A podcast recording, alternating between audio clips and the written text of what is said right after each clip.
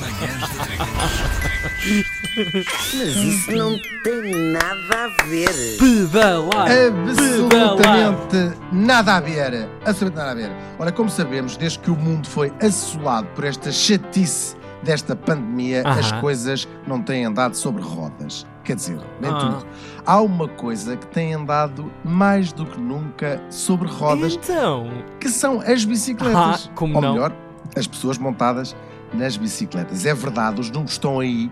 Para além de aprender a fazer pão e de saber o que é massa-mãe e de quantas vezes se rega e o que é uma monstera, parece que o Covid pôs o mundo a andar de bicicleta. A maior parte das vezes com selim. Com selim. Mas não todas, provavelmente.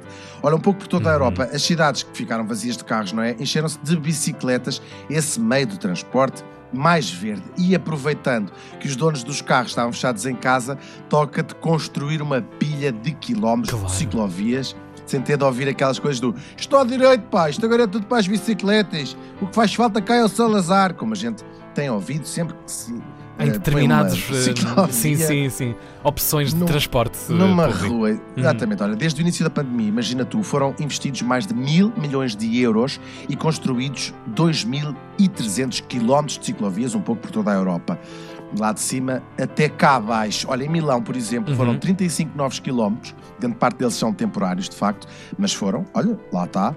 E as lojas Claro. de bicicletas foram das poucas que continuaram abertas e a florescer durante o confinamento. Ajudou, claro, os apoios de até 500 euros para cada cidadão Sim. na compra de uma bina em Paris. É uma cidade que já tem tradição de, de- de andar sobre duas rodas e se cortar a cabeça às pessoas quando as coisas correm mal. O Ai, número de ai, ciclistas ai, ai. subiu cerca de 27% e para além de vais, de vales, vá, de 50 euros para a reparação das bicicletas, há também aulas de borla para ensinar a andar eh, de bicicleta sem se espetarem com os cornos no chão.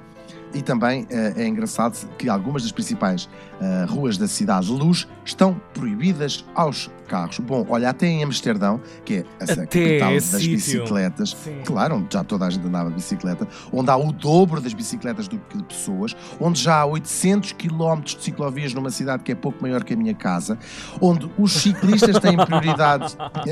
É, é uma regra de trânsito, os ciclistas têm prioridade sobre todos os veículos, menos os elétricos, por razões óbvias, Ah. têm mais dificuldade em travar e aquilo podia correr pior, em que dizer vai a, se diz vai andar de bicicleta. Como é que se diz? Como é que se diz em holandês, por favor? Rafitza, Rafitza. Só assim, nessa Como- palavrinha, tudo limpinho? Uhum. Rafitza, vai andar, vai. é, é, Vai para lá. Fitza- não, é, tem há um verbo específico para andar de bicicleta, que é esse, Rafitza, que significa vai dar uma volta ao bilhar grande.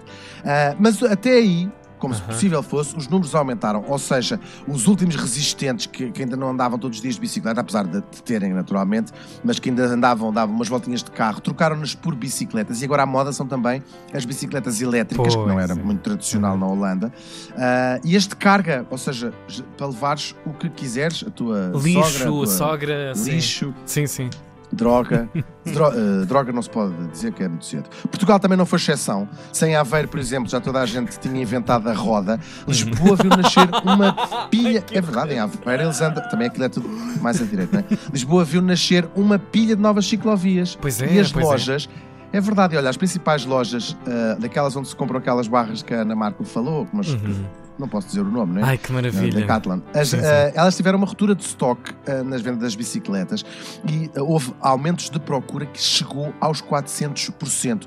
E também aqui a Câmara Municipal de Lisboa dá Uhum. guita às pessoas para comprar uma bicicleta. É Disse-me a nossa produtora Clara Silva que anda sempre atrás de um bom 0800, Está sabe? Sempre, bo- sempre. Coisas Atrás de um tachinho, uma Sim. coisinha, está sempre lá. Sim, Sim. um rissolzinho, um croquete, uma exposição. Bom, mas será que esta tendência se vai manter depois de tudo acalmar? Isso não sabemos. É aqui que entra, claro, o investimento público e a vontade das pessoas e até de um certo ativismo. E, sobretudo, acabar com essa guerra entre quem anda de carro e quem anda de bicicleta. Ambos deviam conviver em plena harmonia, como, por exemplo, a direita e a extrema-direita nos Açores. No caso de cidades como Lisboa ou Porto, também não seria má ideia terraplanar as colinas. Outra coisa que não seria má ideia é as pessoas que usam as ciclovias para andar com as crianças irem, mas é.